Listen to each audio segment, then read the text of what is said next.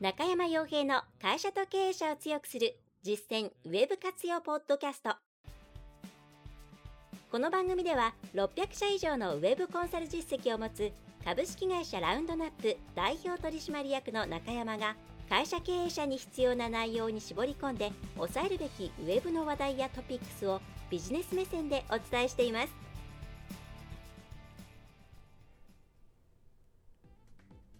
皆さんこんにちはラウンドナップコンサルティングの中山ですそれでは本日も会社と経営者を強くする実践ウェブ活用ポッドキャストを始めていきたいと思いますのでぜひとも最後までお聞きいただければと思います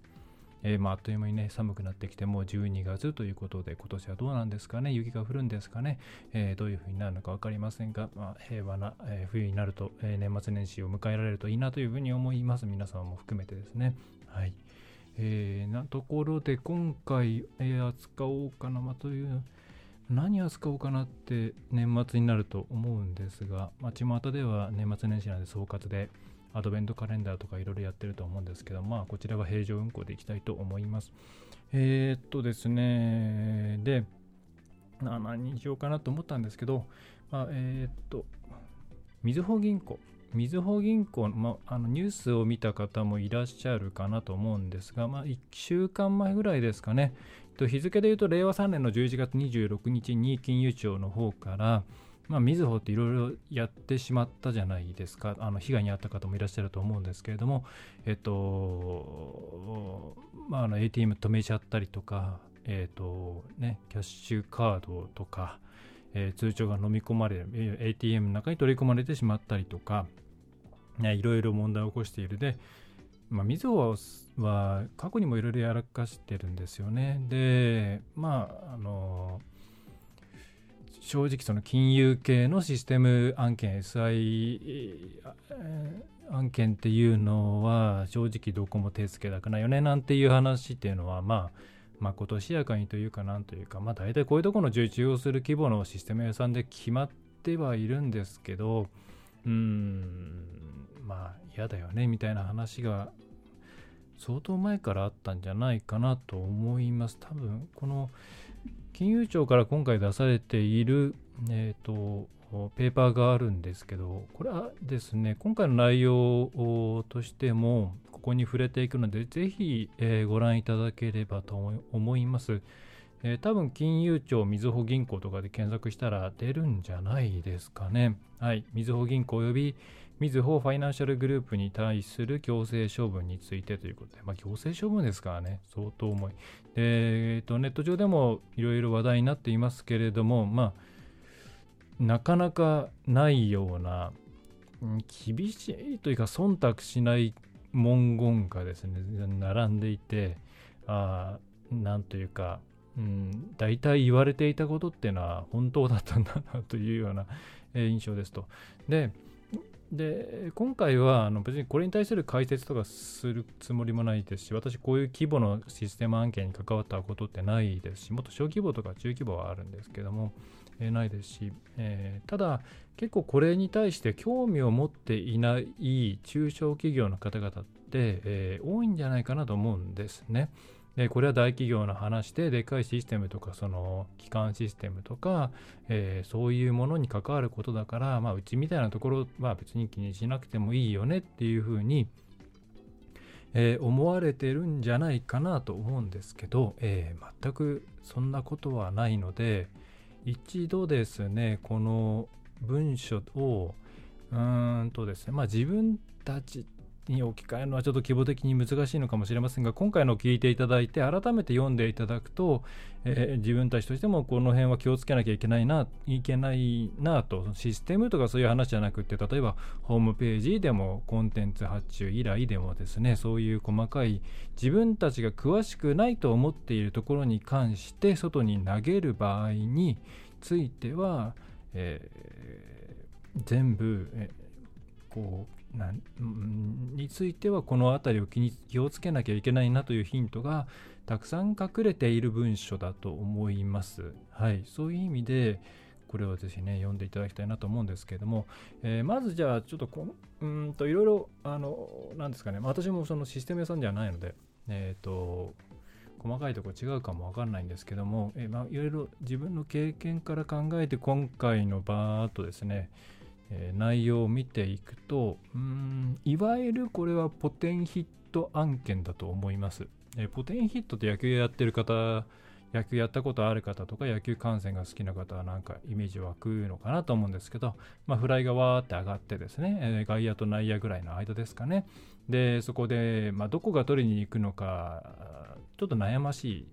場所に行った時にまあみんなが、まあ、他のやつが取りに行くだろう。っていうことで、えー、ずっと自分は取りに行かなかった結果みんながそう思ってしまってただのフライだったのに、まあ、ヒットになってしまうというようなやつですね。えー、まあ、よく、うん、プロ野球でもありますよね、これね。はい。でそういうポテンヒット案件のひどいやつというふうに考えていただくと、まあ、分かりやすいんじゃないかなと思います。うん。で、うんとですね、今回、まあ、読んでいくとですね、えー、金融庁が何言われているかっていうと、えー、2番の処分の理由のところなんかが非常にまあ、ダイレクトな部分ではあるんですが、えー、例えばですね、えー、処分の理由というところにの1ですね、えー、当校では令和3年2月から9月にかけて顧客に影響を及ぼすシステム障害を計8回8回ってすごいですね。7ヶ月で8回月1回やってるわけですからね、えー、そのうち2月28日の障害においてはシステムに高い負荷がかかりやすい月末にデータ移行作業を実施することのリスクについて十分な検討を行わないまま作業を実施し多数の ATM が稼働停止する事態を招くとともに ATM への通帳やカード取り込みを発生させ多数の顧客にその場での待機を余儀なくさせるうんぬんぬんぬんですね。はいえー、でこの全体として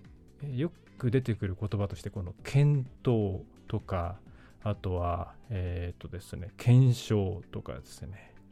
えー、管理を行っていないとかそういう言葉が多いです。まあ、検証が多いかもしれないですね。あと把握とか理解とか。でこういう案件っていうのは大体なんとかなるだろう。あいつが何とかしてくれるだろう。あっちは専門家なんだから何とかしてなるだろうあるいは向こうが考えておいてこっちは専門家じゃないんだから向こうが自発的に考えておいてくれるもんでしょであるいは逆側から言えば、えー、向こうは業務をやってるんだからこういうところは見てくれているはずだよねとかそういうふうにここは、えー、自分のやるべきえー、エリア、エリアというか、まあ、そのカバー範囲ではないです。守備範囲ではないです。え、だから自分たちは何もしません。何か言われれば、えー、内容によってうちがやることが妥当であればやりますけど、そうじゃなければ他のところがやるべき案件なんじゃないですか。それについて責められたとしても、うちのせいじゃないですよって。そっちが損害賠償とかするべきじゃないですかみたいな感じですね。はい、これがいろいろなところで、その社内で、みずほの社内ででもあまあ、社内で損害賠償ってのはないでしょうけど、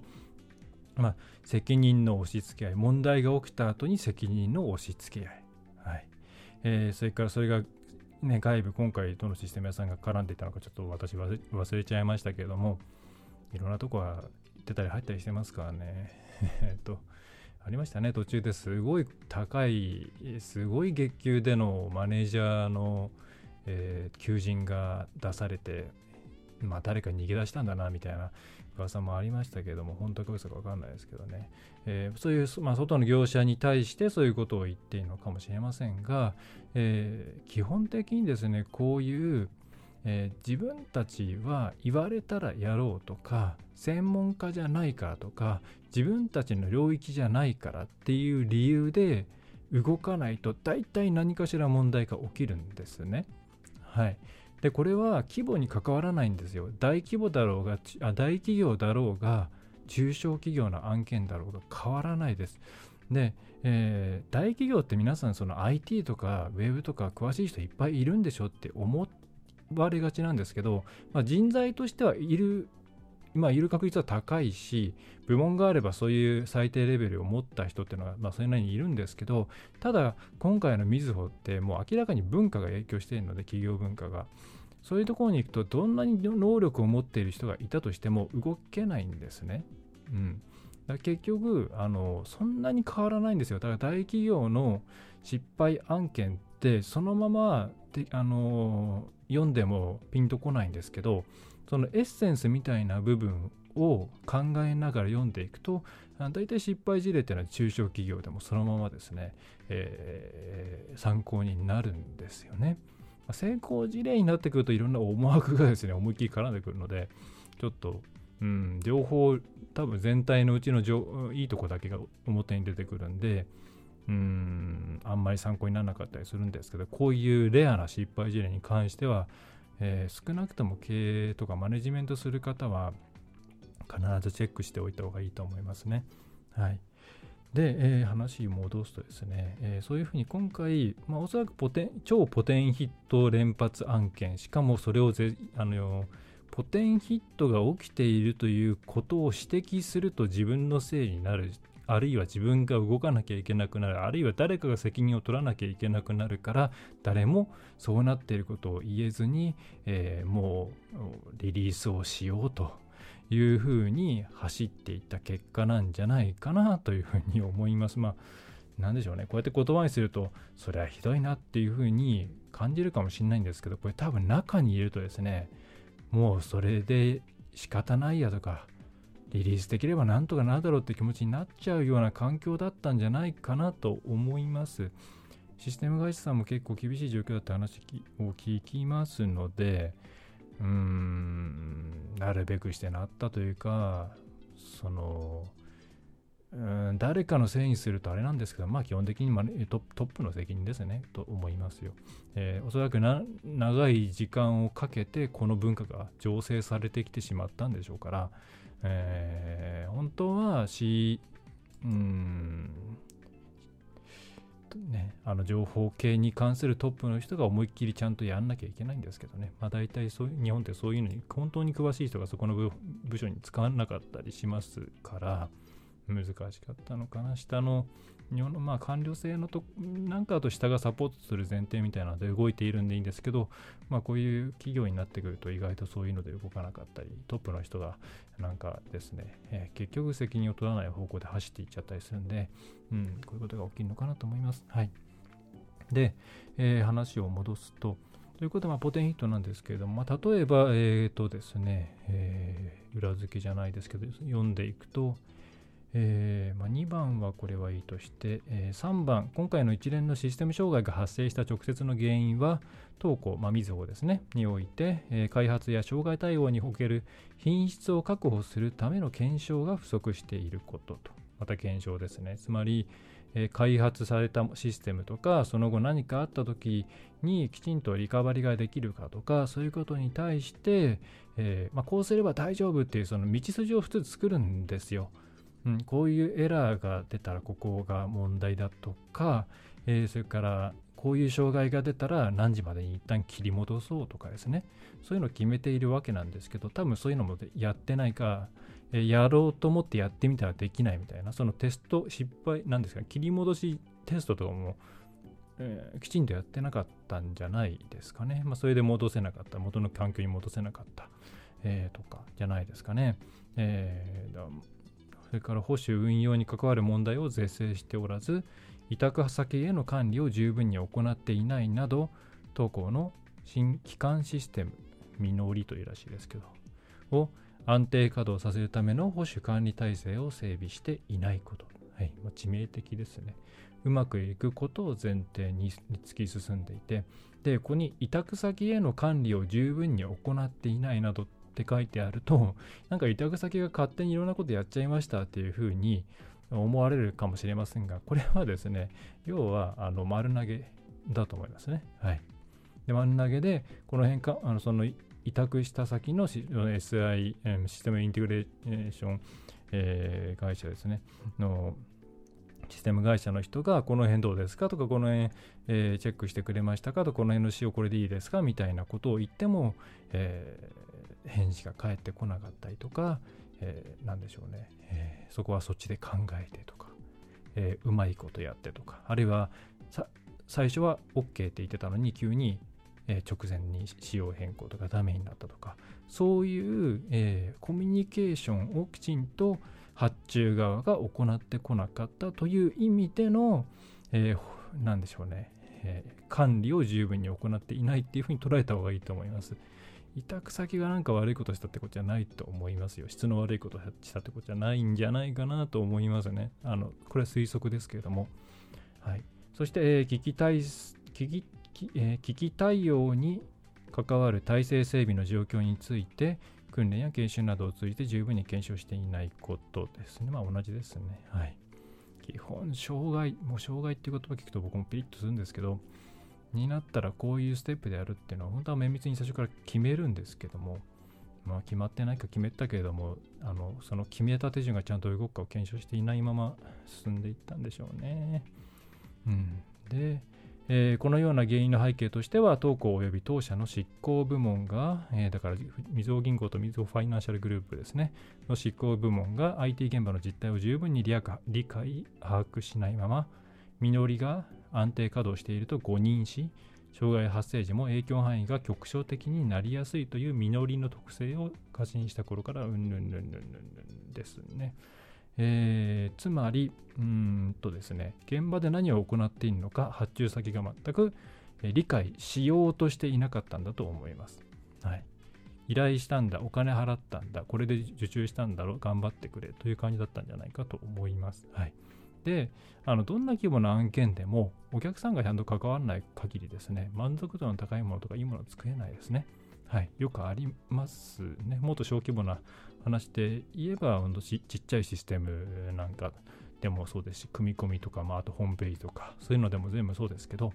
ね、えー、真ん投げしてお、えー、いてですね、最後の最後で、でき、えー、これでいいですかっていうのを何度も何度も確認を、プロセスを踏んできたのにもかかわらず、一番最後で、え突然ですね、え思ったのと全然違うからやり直しみたいなことっていうのは、業界でよくはまああるんですけども、まあ、それって、ね、途中、いわゆる現場の実態、あとこんなの簡単に直せるでしょうとか、勝手に自分の、え簡単を押し付けてくるとか、えー、こういうのって、まあ、あるあるではあるんですけど、決してあるあるで済ましちゃいけない内容で、なので、あの、事業者の皆さんは、わからなか、わからないならわからないで全然いいんです。用語がわからない。なんでそうなってるかわからない。だけれども、あの、わからないから聞かないとか、専門家がやってるんだから専門家のがうまくやってくれてるだろうとかそういうですね、まあ、だろう運転じゃないですけどみたいな気持ちで何も現場に触れないそのっていうのを、えー、やめた方がいい、ね、あのシステムとかホームページとかそういうのっていわゆる現場がないじゃないですか。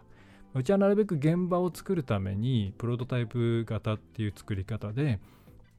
まあもうさっさとですね、えー、骨組みを作ってしまって、まあ、あの見える形で育てていくみたいな作り方をするんですけど、まあ、旧来の作り方で言えば画面を作って、で、最後に、ま組み上げて実際に動くものを見るみたいな感じなんで、現場がないんですよね。で、システムもなかなか現場がない。それは一応現場っていうか、そのシステム自体は動いてるのが、まあ、システムもな動くのは最後の方だったりするんですけど、えー、ないんですけど、その例えば家を建てるとか、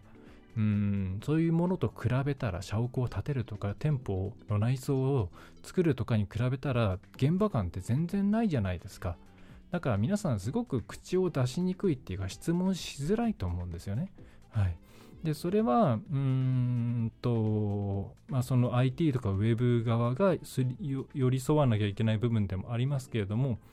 それは発注した側もやっぱり、えー、どどうなってるの？いやそう言われても分からないからもうちょっと分かりやすく説明してほしいとかそういう働きかけをしていかないといけないんですね。で、そういうのをしないで、なんかもう持ちや持ちやだみたいなのをですね、そのまんま投げつけて、何もしないと今回みたいな、えー、なんだろう、うん、依頼したんだからあっちが全部うまくやってくれているだろうと思い込んで、ポテンヒットを連発していて、しているようなみずほ銀行みたいになっちゃうんですね。はい。っていうふうに見ていただくと、そういう前提で改めてこの、うんと、みずほ文書、金融庁のみずほ文書をですね、見ていただくと、あ、こういうところは自分たちも気あの気をつけないといけないなとか、っていうのが出てくるんじゃないかなと思います。はい。その下もですね、うん、こういうまあガバナンス上とか書いてあるんですけど、まあ、要はざっくり言えばもう社内の管理ですね。管理上の問題が認められると。そうですね。もう読んでもらちょっと難しい言葉もあるんですけど、えー、でも基本的にはあまり Web 相手の言葉使わないで書いてあるんで、読みやすいんじゃないかなと思います。はい。ね、社内の人材配置の話とかもありますしね。うん。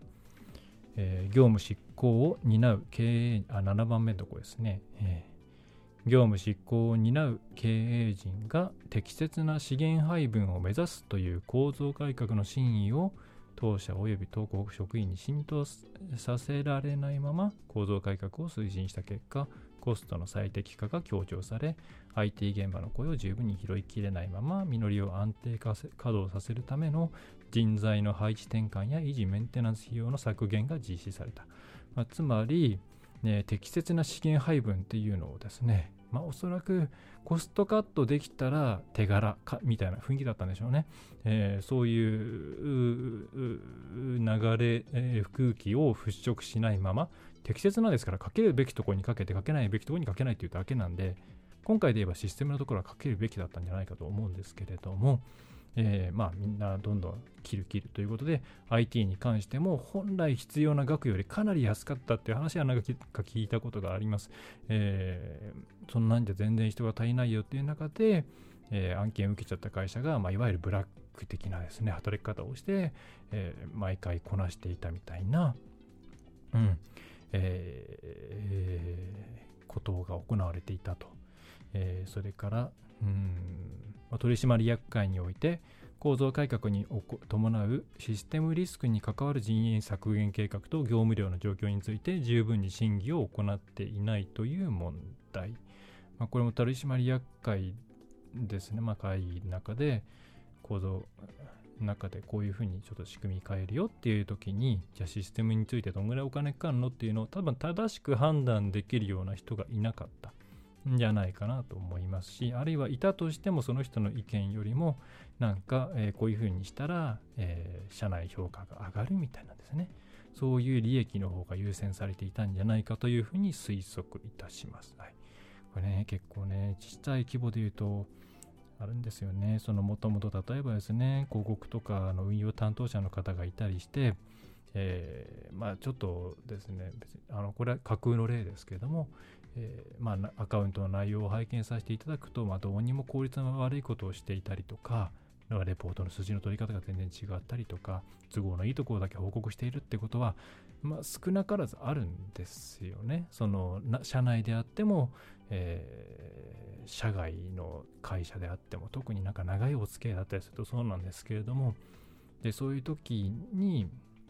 うんとですね、それに対してきちんとこう監査というか、えー、チェックできるような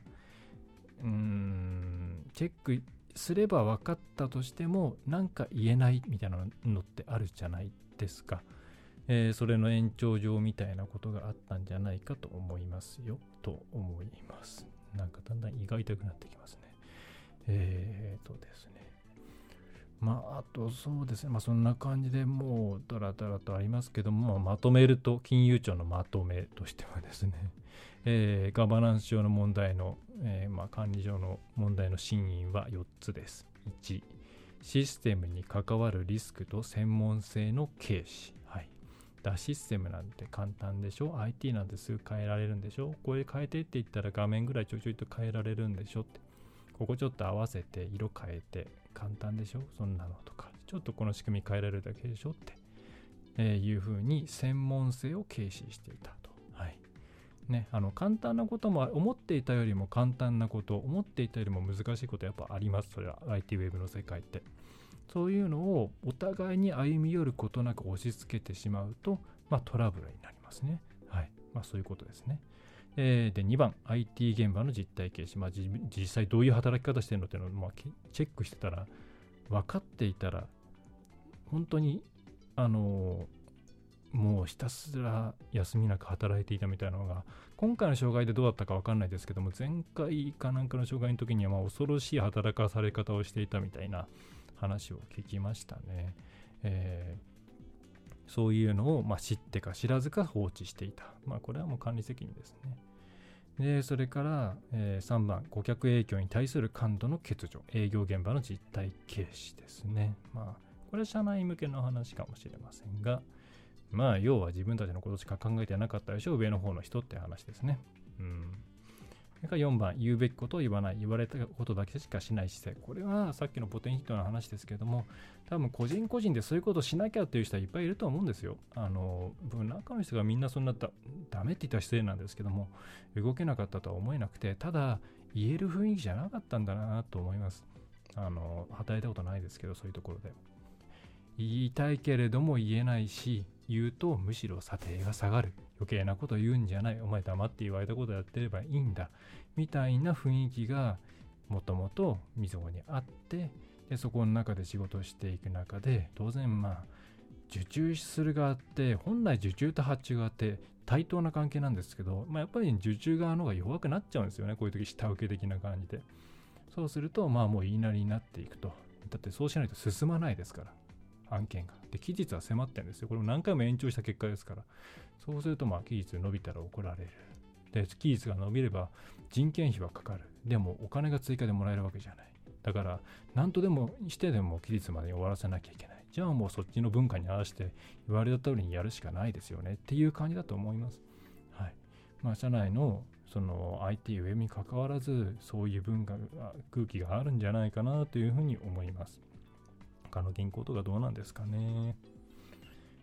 まあそんな感じのところが、えー、ぜひ皆さんもですね、いろんなところを汲み取っていただきたい部分ですね。はい。あのー、まあウェブとか IT とかって難しい苦手意識があるっていう方は、たくさんいるっていうのはすごい分かります。それをうちにお問い合わせしてくる方でほとんどの方がそういう方で、まあうちはむしろうちはそれをウェルカム。ただ、うんとえー、それを克服したいと思ってる方を一番ウェルカムなんですよね。で、えーえー、分かんないからお願いしますっていう人は実は何だろう、えー、学ぶ気がないって言ったら上から目線なんですけど、うんえー、ここでちょっと自分たちもちゃんとあのウェブとか IT への苦手意識をなくして、うん、いろんなこと、えー、考えていけるようになりたいっていう方々はとしては一番嬉しいんですけど、あの、よくわかんなくて、なんか親切にやってくれそうだから、ここにやってもらおうみたいな方は、まあ、正直ちょっとお断りっていう感じなんですよね。うん。そういうふうに選べる会社だといいんですけどね、あの、こういうシステム会社だと人が多いんで、まあ、案件営業さんが取ってきたらやっちゃうんだろうなという気もします。えー、ということでちょっと長くなりましたが、そんな感じであの中小企業の方々もですね、えー、参考になるような内容がこの金融庁のみずほ銀行の案件に関するペ,、えー本えー、ページですね、に載ってます。はい、あの自分たちのこととして見るというか、まあ、今みたいな感じで、えー、にがあの読んでいただくと、あ、こういうところは取り入れようと。こういうところは、こういうことはやっちゃいけないなというふうに、えー、いろんな色、身になる内容が詰まっているのではないかなというふうに思うので、ぜひ読んであげてください。あの、ページ数自体はですね、ページとかじゃないですね。えー、スクロールで言うと何スクロール ?3、4スクロールのすごい短い文章にぎゅっと詰まったひどい状態がですね 書かれているので、あの、ちょっとなんかの時にもですね、えー、ちょっと気合を入れて読んでいただいて得られるものについてチェックを入れてみてはいかがでしょうかと思います。はい。いやーなんか見ていてもですね、このここで開発してたら胃は持たないなと思いますね。どうなんでしょうね、他の銀行さんとか、まあ、あんまり銀行、金融案件は非常に難しいっていうのと、まあ、大きいところのシステム会社さんがこうやるのが大前提なので、うん、あんまり情報回ってこないんですけど、まあ、できてるとこはできてると思うんですよね。うん、でできてないとこはできてない、まあ、そういったら終わりなんですけど、えーまあ、みずほはもともと評判が悪かったですね。うん、そうですね、まあ、下請けの下請けみたいなのが問題になったのも多分多分こここだったんじゃなかったですか？と思います。もともと難しいんですよ。その金融、銀行自体が複数こう合併というものがあって、それぞれが持っていたシステムを一つにまとめなきゃいけないって、これ大事ですからね。ミスは許されない。まあ、なので、いろいろ難しい案件だというのは分かりますが、うん、こういう社内文化を持っていると損でしかない。えー、いわゆる負の遺産でしかないので、えー、決して皆さんはこういう考え方で外部に接しない、まあ、内部にも接しないことをお勧めいたします。はい。えー、話せる範囲で話したつもりです。はいえー、ということで、今回のポッドキャストは以上になります。はい。ねなんかこういうの読んでると暗い気持ちになっていきますね。まあ、だからといって別に最後に何か明るいものを持ってこれるわけではありませんが、まあ、強いて言えばこうアップデートがそんなに影響なかったかなっていうぐらいですかね。うん。同時に、プロダクター、え、レビューアップデートも出ていて、えー、こっちの方がなんか今後の Google の進む方向性を感じるにはいいような気がしますね。うん、ただ、まあ、SEO 業界も大体なんか SEO 界隈もだんだんニュース切れな感じはしてきているので、結構 SEO ブログみたいなのとか SEO ニュースサイトとかグローバルでも結構更新停止しちゃってるとこも多いので、そのうちなんだろうね、あの、テクニカルなものってどんどん減っていくんじゃないかななんて思ったりしています。はい。